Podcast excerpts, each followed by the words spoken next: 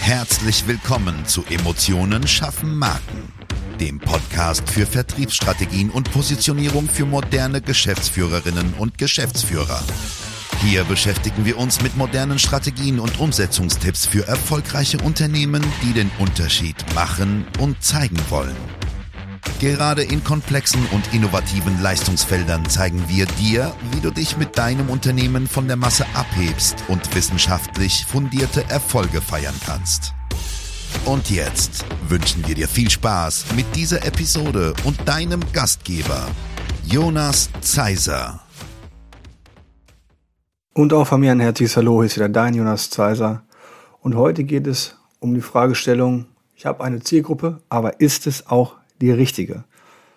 Die Folge ist heute mit Sicherheit ein bisschen theoretischer als sonst, aber ich glaube, es wird dir helfen, um zu prüfen und zu schauen, ob diejenigen oder, oder die Unternehmen, die du targetierst, auch die gewinnbringenden beziehungsweise richtig angesprochenen sind. Ich habe dir mal äh, fünf Schritte aufgebaut, wie du rausfinden kannst, ob du die richtige Zielgruppe ansprichst, beziehungsweise für dich richtig die Zielgruppe definiert hast. Leider, oder für mich äh, sehr gut, leider ist es so, dass eine Analyse dir enorm helfen kann, um diese Frage zu beantworten. Deswegen kann ich dir als allerersten Tipp an die Hand geben, sammel demografische Daten. Was sind demografische Daten? Alter, Geschlecht, Bildungsniveau, Einkommen, auch wie, die, wie der Haushalt vielleicht zusammengesetzt ist, wenn du gerade in diesem ähm, B2C-Bereich unterwegs bist, ja. Aber es kann natürlich auch indirekt darauf hinweisen, ob, wenn du sagst, in der Region Leipzig oder in der Region hinter Tupfing Nord, ähm, wie dort die, die Beschaffenheit der Demografie ist, also wie, wie hoch die Population ist, welche Dichte von Unternehmen oder potenziellen Zielunternehmen erreichst du dort überhaupt? Gerade wenn du regional unterwegs bist oder wenn du sagst, du machst Social-Media-Kampagnen, die dorthin ausgespielt werden sollen, ist das etwas, was du auf jeden Fall bedenken solltest. Das ist etwas, was man aus meiner Sicht nicht so weglassen kann. Man muss es immer kritisch betrachten, weil am Ende ist es situativ und dennoch ein bisschen subjektiv eingefärbt. Aber wenn du auf grundlegende Daten zurückgreifst und diese Pi mal Daumen richtig bewertest, dann kannst du auch eine sehr gute äh, Entscheidung treffen. Ja, weil natürlich das Thema richtige Zielgruppe auch immer die Frage beinhaltet, bewege ich mich überhaupt da, wo sich meine Zielgruppe bewegt? Ja, egal, ob es offline oder online ist. Die zweite Methode, die ich dir an die Hand geben kann, ist das Thema der Verhaltensmuster. Gerade wenn du sagst B2C, ähm, wie verhalten sich, was für Freizeitaktivitäten, Hobbys, Interessen haben die? Das, was man auch einigermaßen bei Facebook zum Beispiel oder generell im Social Media einstellen kann bei Targetierung. Aber auch wenn du sagst, okay, wir brauchen zum Beispiel ein relativ hohes ja, Sales Cycle, also einen relativ hohen Durchlauf für Verkäufe und sagst, meine Zielgruppe sind Städte und Kommunen, ohne ihnen jetzt zu nahe treten zu wollen, da sind die Entscheidungsprozesse, munkelt man, ein bisschen längerwierig, weil es einfach über verschiedene Ebenen geht. Und wenn du sagst, du sprichst mit einem ja, Inhaber oder familiengeführten Unternehmen, dann wirst du mit Sicherheit viel, viel, viel, viel, viel schneller eine Antwort auf die Fragen bekommen, nämlich kaufen oder nicht kaufen, weil das ist am Ende des Tages das, worum es in diesem Podcast ja geht. Eine weitere Methode, um herauszufinden, wie die ja, Verhältnisse, wie die ähm, eigenen Ziele deiner Zielgruppe sind, ist Kundenbefragungen durchführen. Früher, oder vielleicht denkst du es heute noch, was total aufwendig ist, gibt es hier Monkey Survey und die ganzen Fragebögen, wie sie alle heißen. Kannst einen Azubi oder einen Studenten dran setzen, da gibt es eigentlich keine Ausrede mehr, das nicht zu tun. Außer natürlich, oh mein Gott, ich möchte eigentlich diese Antwort nicht hören. Hier kannst du immer wieder Inhalte einbauen, die prüfen, ob du die richtige Zielgruppe hast. Einfachstes Beispiel ist Budget. Wenn du sagst, du hast eine Leistung, die beispielsweise 1000 Euro pro Jahr kostet für deine Zielgruppe, wenn es im Unternehmenssektor ist, kannst du ganz einfach schauen, ob dieser Wert der gleiche für das Unternehmen ist, dem du dieses, diese Leistung verkauft hast. Als Beispiel ähm, Marketingbetreuung. Das ist ja recht naheliegend. Ne? Das heißt, okay, habt ihr Budgetplanung, habt ihr ähm, eine Zielplanung, habt ihr eine Vertriebsplanung?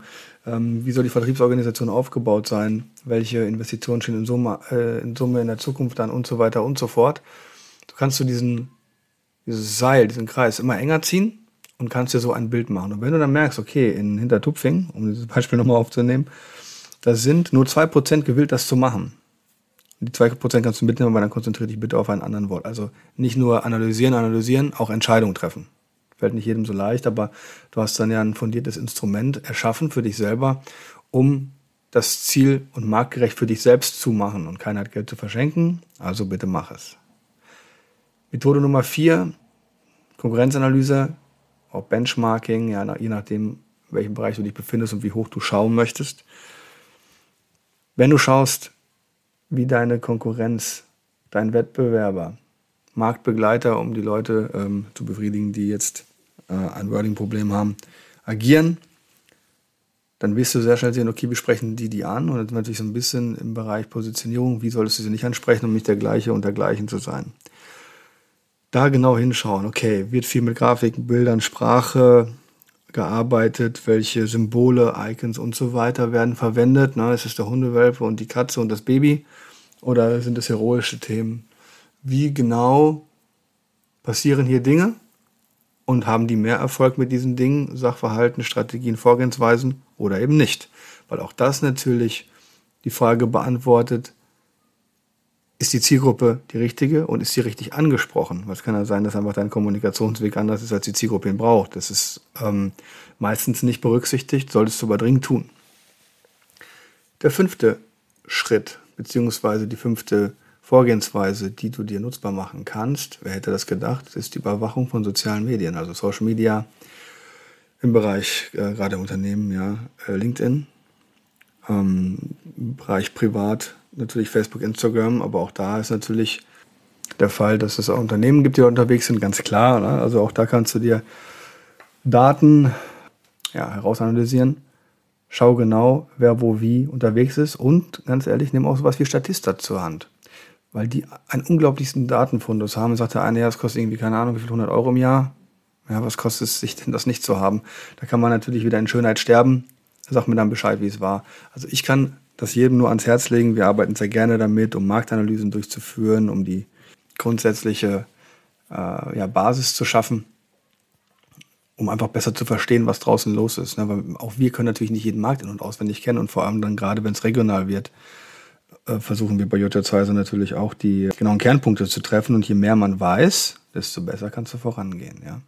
Also, heute hast du gelernt, mit welchen Methoden man die Zielgruppe besser verstehen kann und vor allem ja, eigentlich sicherstellen kann, dass du die richtigen Maßnahmen ergreifst und auch um festzustellen, ob es überhaupt die richtige Zielgruppe ist. In diesem Sinne wünsche ich dir bis zum nächsten Mal eine wirklich gute Zeit.